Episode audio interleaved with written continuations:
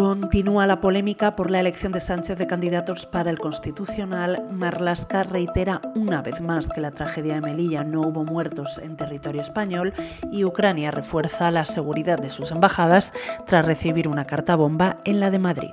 Te contamos todo esto ya mismo en Sumario de Tarde, el podcast diario de The Objective. Hoy es miércoles 30 de noviembre de 2022. Habrá que esperar al 22 de diciembre para conocer el veredicto del Tribunal Constitucional sobre los candidatos propuestos por el Gobierno. El presidente del órgano, Pedro González Trevijano, ha frenado este miércoles el intento de tres magistrados progresistas encabezados por Cándido Conde Pumpido de convocar otro pleno para tratar la idoneidad del exministro de Justicia, Juan Carlos Campo, y la del ex alto cargo de Moncloa, Laura Díez, sin esperar a que el Consejo General del Poder Judicial aborde los dos nombres que le corresponden. Los expertos sostienen que dicha maniobra resultaría inconstitucional.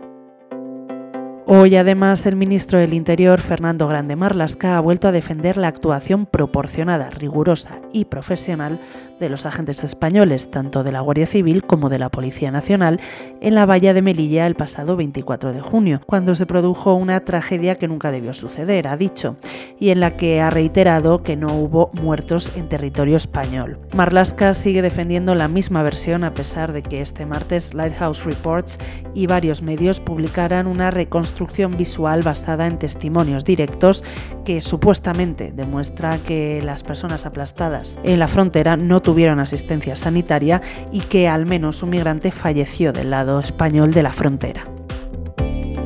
Este miércoles el gobierno ucraniano ha tomado la decisión de reforzar la seguridad en todas sus embajadas después de que la legación diplomática de Kiev en Madrid recibiera una carta bomba con la que resultó herido un trabajador. Así lo ha comunicado el portavoz de Exteriores del gobierno de Volodymyr Zelensky.